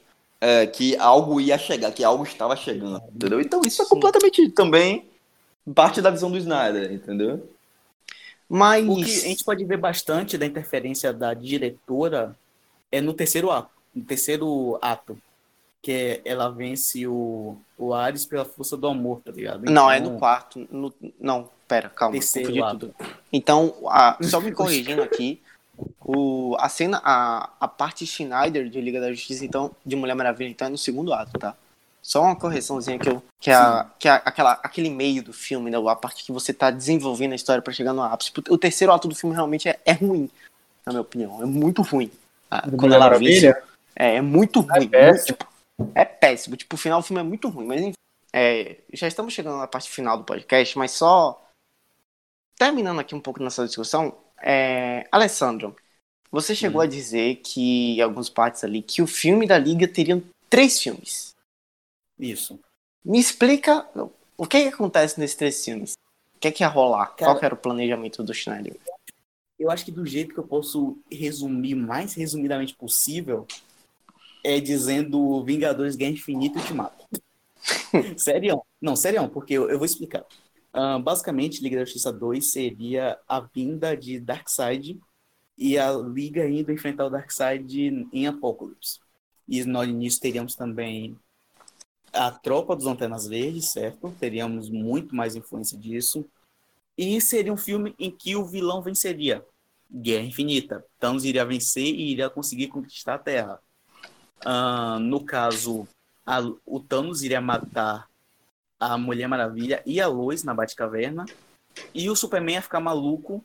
Ia O Thanos ficar- não, o Darkseid, pelo amor de Deus. Pela- Perdão, perdão, é porque eu fiquei com o Ultimato na cabeça, então acabei Temos um crossover aqui. Morre É. praga. É, então, é o Darkseid. No caso, Darkseid iria matar a Lois e a Mulher Maravilha na Batcaverna. E o Superman ia ficar suscetível à equação antivida e ia ficar do mal. Que foi o que a gente viu em Batman vs Superman na visão que o Bruce teve, que eu já vou explicar isso já já. Então o filme ia terminar com o Darkseid conquistando a Terra e ganhando no filme. O terceiro filme da Liga seria basicamente o quê? Seria o, o futuro alternativo, o futuro apocalíptico, eu diria isso, em que a Terra tá uma merda, parademônios estão por todo lado e o Superman é tipo um Hitler, tá ligado? Na Terra. Então, então os os únicos sobreviventes, na verdade, seriam só o Batman, o Flash e o Cyborg. O Cyborg estaria tipo umas partes quebradas, tal, mas ele seria bastante participativo no filme. E o plano do Batman era tipo, vai chegar um momento do planeta em que vai estar conectado, tipo, a rotação e a translação vai estar no ponto certo em que o Flash pode voltar no tempo. Nisso você tem duas portas para entrar ah, de, de um passado, de passados. No caso, aí o Batman fala, olha, você tá precisando em qual porta? Um ou dois? Aí, fala, aí o Flash fala um. Isso o Zack Snyder que falou. Ah, eu quero a um. Aí no caso, aí, o Batman fala, não, ó, você não pode escolher essa um, porque quando você escolheu essa um, você chegou muito cedo, que era em Batman vs Superman, você tem que escolher a dois. Beleza. Aí é na chegada dessa dois que o passado, o futuro muda totalmente. Aí, no caso, eles conseguem evitar a morte da luz e, com isso, evitando com que o Darkseid vença no final do filme e, em algum momento, não sei como, mas o Batman iria se sacrificar. E o filme terminaria com a Liga formada, junto com o Caçador de Marte, também acabei de esquecendo de falar isso, e com o filho do Superman e da Lois, que se chamaria Bruce, que seria uma homenagem que eles iriam fazer pro Batman. Mas essa seria basicamente o Liga da Justiça 2 e 3. Com viagem É. no tempo, vilão vencendo no filme anterior, basicamente como aconteceu na Marvel, tá ligado? Só que ia acontecer bem depois. É. E, infelizmente, nunca veremos isso acontecer. Mentira, veremos sim. Porque eu conheço alguém que está fazendo uma versão de Liga da. Justiça que tem tudo isso aí que você descreveu agora. Você sabe me dizer quem é? Sei não, velho, quem é? Então, é você, tá? Eu, É... Você, para o nosso ouvinte que não sabe, a gente gravou uma, uma versão desse podcast antes do Schneider Cut sair, do Schneider Cut ser anunciado. E nós resolvemos regravar aqui, já com ele anunciado. E no podcast anterior, você disse uma coisa muito interessante, que a sua versão de Liga da Justiça seria praticamente a versão, os três filmes em um só. Exato. Você vai resumir tudo isso aí em um filme só. Uhum. Eu já, ele já mostrou, ele já- a gente tem um grupo secreto de, da, da, administra, da, da, da- da administração do movimento Release do Snyder Cut, né? E ele, ele vive postando lá algum, alguns trechos É que ele, seita, que ele faz. É uma É uma seita seita, a gente cara. faz uma seita. E, cara, é fantástico o teu trabalho, o trabalho dele é muito bom. E onde é, on- onde é que as pessoas podem encontrar, quando é que sai? Onde é que as pessoas podem encontrar, visualizar o teu trabalho, apoiar o teu trabalho? Ok, então eu vou tentar explicar tudo passo a passo. Ah, primeiro, eu tenho um canal chamado SDN Editions, ok? Que vai estar onde aqui na descrição do Spotify, vamos deixar claro isso. Tá aqui, é só você ir. e lá eu boto todo. Mas na verdade, dois terços do meu canal são só clipes dessa edição da, da Liga. Então, tem bastante material lá, junto com trailers outras coisas. Lançamento, eu tô botando uma certa previsão para o final de agosto. Já deve sair mais ou menos perto do final de agosto. É um filme pode ter em média mais de duas horas e meia, pra você ter uma noção. E a edição que eu tô fazendo é basicamente o seguinte: eu tô tirando muita coisa das piadas sem graças que tem na versão original da, da Liga da Justiça, original que foi pro cinema, no caso. Tô também colocando ele com uma continuação mais direta a Batman vs Superman, que eu acho que é o que ficou mais faltando também. Adicionando cenas novas. Como você falou, eu tô fazendo uma espécie de Liga da Justiça Sombria Guerra em Apocalipse, em que o Darkseid vence e tem um futuro alternativo e no filme Flash tem que voltar no tempo para evitar isso. Como que você então, tem achado é... material para produzir é, as cenas adicionais? Então, cara, é, é um conjunto de muitos filmes e cortes em que você pode mudar o contexto, sabe? Uh, no caso, eu acho que até quando esse podcast sair, vai que o meu filme já pode até estar tá pronto, né? Então. Não, não, esse, esse, aqui, vou... esse podcast vai sair amanhã. Amanhã não, depois de amanhã, eu sou baiano. Então, não, vai, não vai demorar tudo assim, não, tá? Então, eu não vou. Então não vou dar muito spoiler do que seria o filme, mas basicamente é uma junção de cenas que a gente já teve em Batman vs Superman, cenas de outros filmes, tipo, eu até mandei um, um clipe ontem, que era o Batman vendo o mundo sendo destruído. Tipo, ali era uma parte de Batman vs Superman misturado com uma cena de outro filme que o mundo se destruía, sabe? Juntando uma coisa com a outra, unindo com a música, e você tem uma cena totalmente diferente. Juntando com também o VFX, que eu faço às vezes no notebook, já dá para dar um outro contexto para a cena. Como eu estou fazendo também cenas com o Darkseid e o Desad, para explicar o contexto do, do porquê o Steppenwolf está pegando as caixas maternas. Um, também da questão do Superman ser mal, que eu também estou botando isso no meu filme, e o Superman no fim com a roupa preta, que seria basicamente o que teríamos, como o Zex fala no, na versão dele da, da Liga, que não seria o Snyder Cut, que talvez é o que tenhamos, que seria o Superman teria a roupa preta. E é o que eu estou fazendo também, tanto que eu tenho até umas cenas já prontas, até tem um no YouTube também, quem quiser conferir, e, e que também tem uma explicação de que tem aquele negócio de que dá para absorver melhor os raios Sim. solares, etc. Mas é isso, minha versão tem tudo isso. É um tom mais sério, mais continuação direta a Batman vs Superman.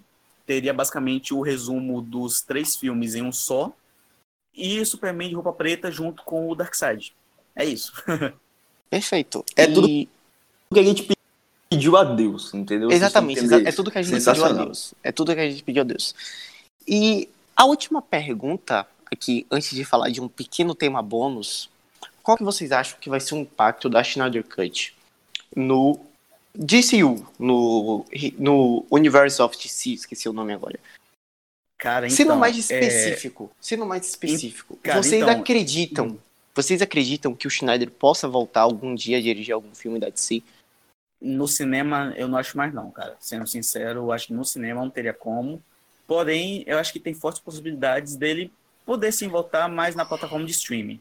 No caso, eu estou utilizando isso num futuro alternativo na qual o filme faça tanto sucesso que seja o maior, o maior filme seja de streaming, extremamente aclamado. Exatamente. Então, num caso em que o HBO Max supera todos os streams do mundo, é capaz sim do Zack Snyder acabar voltando e fazer, sei lá, se for em episódios do Zack Snyder's Justice League, capaz de ter, sei lá, a segunda temporada que seria a Liga da Justiça 2. A terceira temporada que seja a Liga da Justiça 3. Não tem por que é... isso não acontecer, tá ligado? Será que os muito é interessante para os atores participar de uma Cara, série? é muito grande. Eu acho que, eu acho Cara... que sim, velho. E, e eu vou dizer outra coisa, porque assim, o custo de cada episódio de Game of Thrones é de 15 a 30 milhões, tá ligado? É um custo de certa forma alto e o, e o VFX é maravilhoso. Então eu não duvido que possa sim ter um, um dinheiro, até um, só um pouquinho a mais, para poder fazer o resto da liga em forma de episódios, cara. Continuar pelo menos até o terceiro filme. No é, caso, tá. temporada. Agora, os, o, os atores de, de, Game of Thrones, eu acho que eles ganharam popularidade junto com a série, né? Muito é, ali, acho que nas últimas... um papel de muita relevância e tal. Mas assim, a Gal Gadot, o Henry Cavill, o Ben Affleck, eles são atores já consolidados, né? É, mas por exemplo, mas aí você tem uma coisa que acontece normalmente em muitas séries, que no, nos, nas temporadas finais, o cachê sobe. Então, por exemplo, o que, o que a, a Warner acabou pagando pra Emilia Clarke fazer a sétima e oitava temporada de Game of Thrones, foi deve ter sido um cachê gigantesco, tá ligado? Uhum. Então, assim, como seriam. Tipo, cara, eu, gost... eu não tinha preparado pra pensar nisso, nessa ideia do Alexandre. Eu realmente achei ela extremamente promissora. Mas, assim, eu acho que é, a gente tem um ponto muito grande que, que vai decidir isso, que é o seguinte. Em 2021, nós teremos dois Batmans. Nós teremos o Ben Affleck e nós teremos o Robert Pattinson. Nós teremos, vamos dizer assim, a antiga de si e nós teremos a nova de si. Eu acho que vai ser, provavelmente vai ser um ringue e quem fizer mais sucesso ganha. Eu acho que é simples assim, tá ligado? Se o a Schneider Cut acabar se sobressaindo mais até do que o próprio filme do Batman, o novo filme do Batman, que eu acho uma coisa muito provável que aconteça, já que, como a gente já, já disse aqui, praticamente a humanidade em unanimidade é para um nicho muito específico, a Schneider Cut, eu acho muito improvável que aconteça, mas pode acontecer.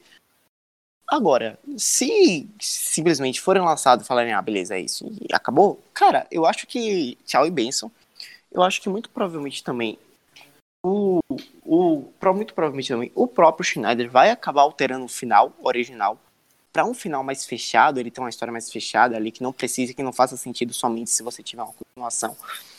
Mas eu acho que a possibilidade dele continuar, dele voltar é muito, muito pequena, muito pequena. Eu acho que o a Schneider Cut pode acabar salvando papéis. Eu acho que pode salvar o papel do, do, do Ray Fincher. Eu acho que a probabilidade do, do Henry Cavill ganhar um filme novo é muito grande. A probabilidade do, do Elsa ganhar um filme é muito grande. Eu acho que é, ela pode ter esse efeito. Mas agora, de trazer o Schneider de volta de voltar com esse universo, eu acho muito difícil. Não impossível, mas muito difícil. O, o filme do The Batman vai ser um, um, um reboot do, do DCU? Boa pergunta. Cadê os especialistas, e... os especialistas aqui? Por contrário disso, vocês acham que pode influenciar outros cortes de diretor a sair? Então, obrigado por esse gancho. Tá lá gritando. Então, muito obrigado por esse gancho, porque eu gostaria de dizer aqui: release the Air Cut, tá bom? Release the Air Cut. O David Acho extremamente importante. O David Ayer tá gritando no Twitter, fazendo piti, escrevendo em espanhol, tá bom? Pra Justo, lançar essa inclusive. Porra, pra, pra, lançar essa porra dessa versão. E eu acho de extrema importância. Mas porque... acho muito mais difícil, muito mais Não, é, cara, eu acho impossível. Aí eu acho que nunca vai acontecer, de verdade. Cara, eu acho que sendo bem piegas, eu acho que é muito mais sobre um filme. Eu acho que é sobre controle criativo mesmo. Sim, eu, isso que eu ia falar. Isso aqui. Eu acho que é sobre controle criativo. E eu acho que a partir do momento que você percebe que, que, que os fãs realmente têm força para fazer alguma coisa, eu acho que é possível sim. Eu acho que é possível a gente ver um wire cut. Eu acho que é possível a gente ver um. Rapaz, não. Aí, não, o corte de Quarteto Fantástico eu já acho não, exagero. Não, mas assim... Quarteto Fantástico nem existe, tá ligado? Nem existe, né? Existe a ideia. Não, a ideia do corte do Quarteto ideia... Fantástico. Isso Ninguém pediu pra regravar. Isso mas eu acho que pode influenciar, por exemplo, queria... os novos filmes a seguirem uma linha criativa mais. uma linha editorial mais criativa, entendeu? Você entregar o filme pro diretor e ele fazer o filme dele, entendeu? Faça seu filme aí a gente não vai interferir tanto, sabe? Como tem acontecido nos últimos tempos. É, eu, eu, acho que pode ter. Esse, a Schneider Cut ela pode ter a, tendo esse efeito na indústria, né? De dar mais poder de. É, eu acho que é um efeito, velho. Porra. E, e também aqui vale ressaltar que, claro, assim como o, o todo o movimento, toda, toda junção de pessoas tem, tem a sua parte meio tóxica, mas o movimento da Schneider Cut ele foi extremamente articulado, foi tipo uma coisa assim muito bonita de se ver. E não, não é a primeira vez que os fãs da DC se reúnem para salvar alguma coisa. Tipo, eles já salvaram lá o. Porque se não depender da gente, é, não, Justiça não... Jovem não seria. Exatamente, eles salvaram hum. Justiça Jovem. A série foi cancelada. A série foi cancelada e por causa da pressão dos fãs, ela voltou para a terceira temporada. A série é fantástica, ela é brilhante assim, ela é muito boa. Eu acho algo bem. Um, é um grande impacto, sim. Eu acho que o Wirecut é possível. Ele disse que falta muita pouca coisa para ele terminar o corte dele, seria fácil lançar. Então eu acredito que para o streaming eu acho que seria bacana. Eu acho que pode influenciar novos filmes e novas séries a terem os tons únicos dos diretores que estão comandando. A gente vai ver agora a Liga da Justiça Sombria nas mãos de J.J. É, Abrams, da produtora J.J. Abrams. Eu acho que vai ter um tom único dele também, que é outro filme que. Outra coisa que seria um filme, mas pelo tom foi cortado, não chegou nem a ser dirigido, entendeu? Anunciaram vários diretores, Guilherme Del Toro escreveu o filme.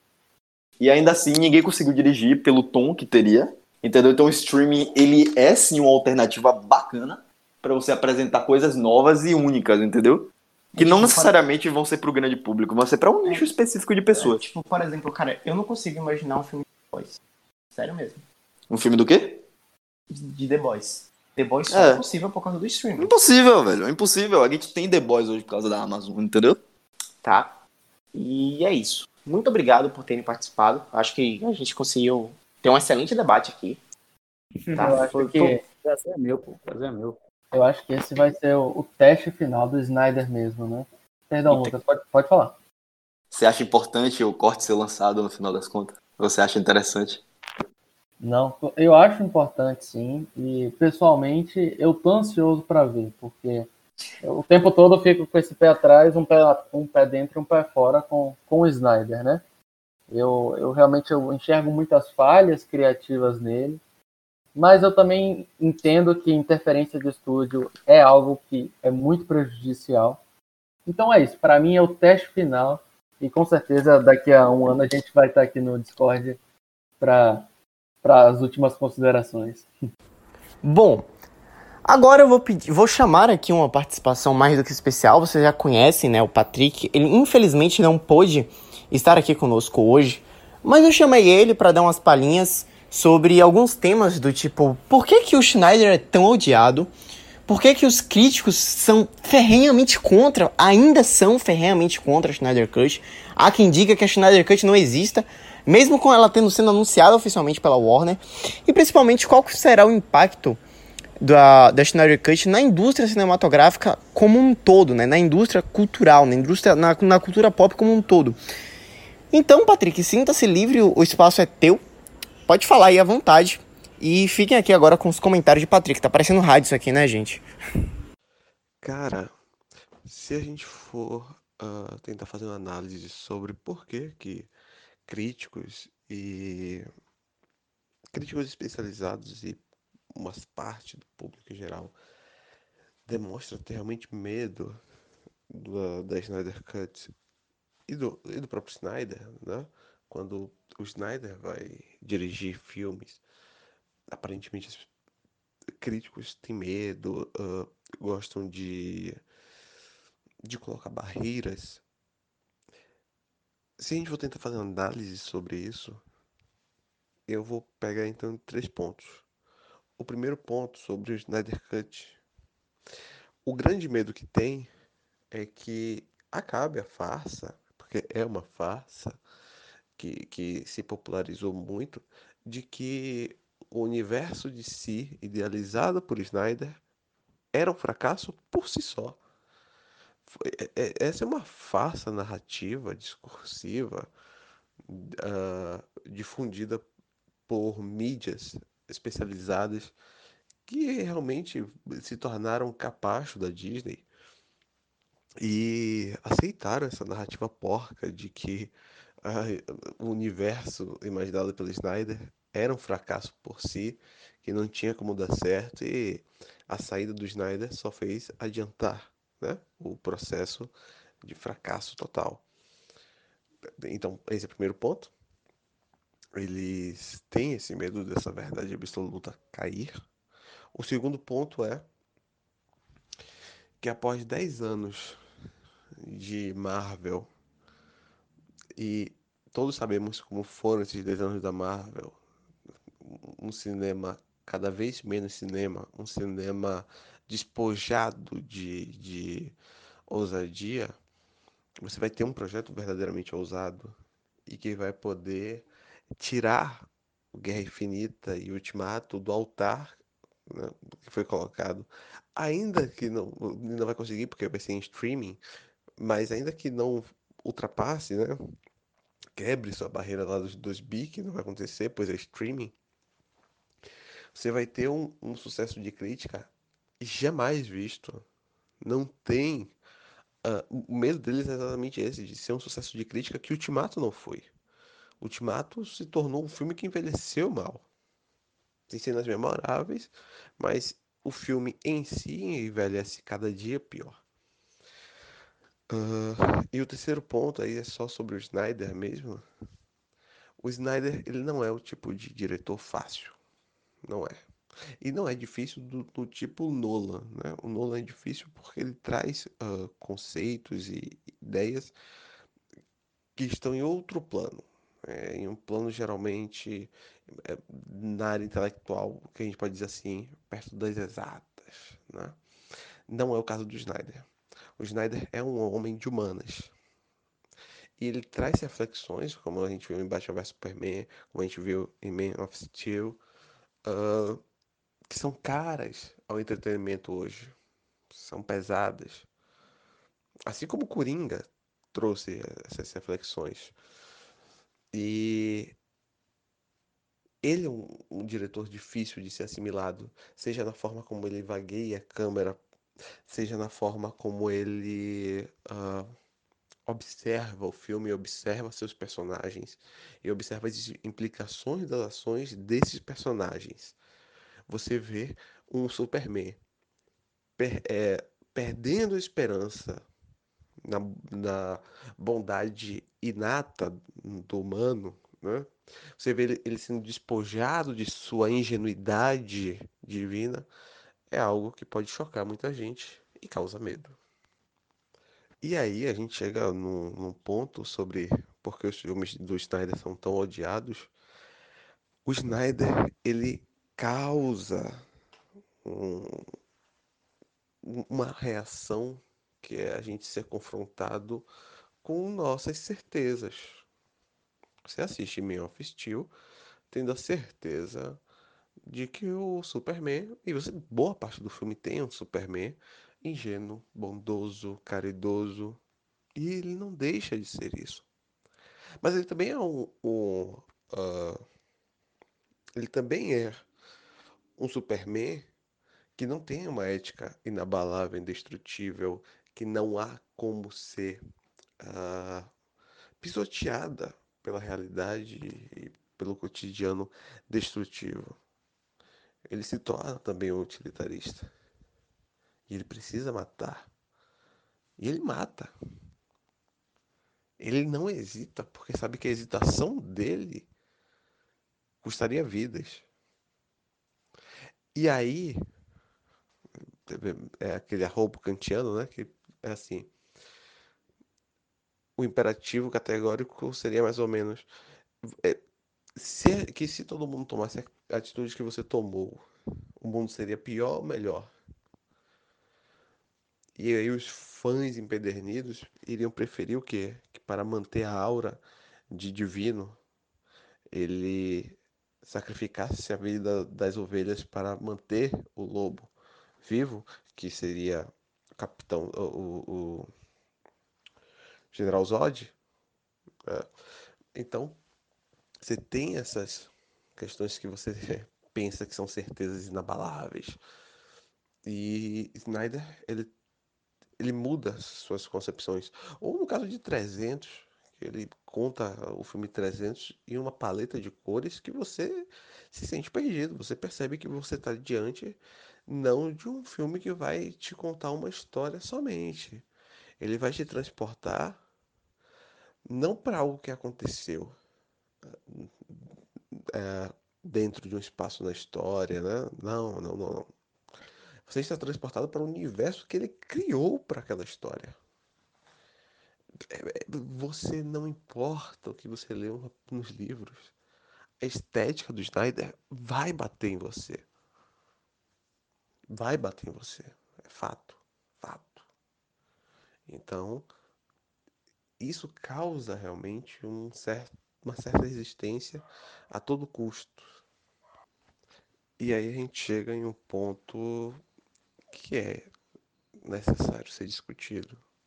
Não tem mais para onde correr. O Snyder Cut ele vai ser um ponto de ruptura na cultura pop. E é importante que seja. É importante que seja. É, é até sintomático que seja agora durante uma pandemia que realmente vai mudar o mundo uh, que o Snyder Cut faça o favor de mudar a indústria do cinema, principalmente nessa área né, do, do, dos super-heróis. Nós tivemos uma hegemonia sendo criada. E, não falo uma hegemonia apenas pelo fato de a Marvel ter realmente. A Marvel é a Disney, na verdade. Não, a Disney com Star Wars, a, a Marvel e outros blockbusters é, criou uma, uma hegemonia não apenas na questão de super-heróis, mas de forma de contar filmes, forma de narrar histórias, forma de construir narrativas. Isso tudo virou de forma hegemônica a forma Disney de se fazer cinema. Hum? É, como essa forma Disney?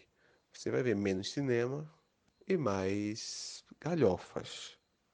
Você vai ver o filme Guerra Civil destruir, destruir toda a premissa da HQ. Uma HQ política se torna uma galhofa. E Snyder Cut vem para romper, né, causar uma ruptura mesmo real nessa nessa hegemonia. Primeiro que, como eu falei, uh, você tem uma forma de fazer cinema que Snyder é exatamente o contrário. O que para muitos pode se resolver como galhofa, para ele só se resolve quando você consegue encarar a si mesmo, se levando a sério. O filme tem que se levar a sério e o trabalho tem que seguir a risca. Essa ideia mesmo tem que se incorporar enquanto uma alegoria. Eu acho que é importante a gente ter isso. Uh, Snyder não traz os seus personagens apenas como personagens. Ele, eles são trazidos para a história como alegorias.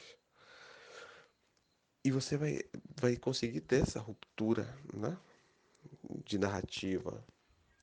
A outra ruptura que causa, e essa é muito maior, é o fato de os rumos da DC, da Warner, não terem sido, uh, não terem sido discutidos, ou melhor, decidido em reunião de executivo. Foi o público que fez tanta pressão que se tornou inviável ignorar. Não faz muito tempo não. Seis meses atrás eles diziam que não ia rolar o Snyder Cut. Rolou. Quer dizer, rolou não, vai rolar. Confirmou. Isso porque quem buscou essa decisão, fez de forma direta a pressão, foi o consumidor. O consumidor olhou para quem, quem oferece o serviço e disse: Amigo, calma aí, segura, segura a tua onda. É esse produto aqui que a gente quer. E só esse cara aqui, o Snyder, pode nos dar.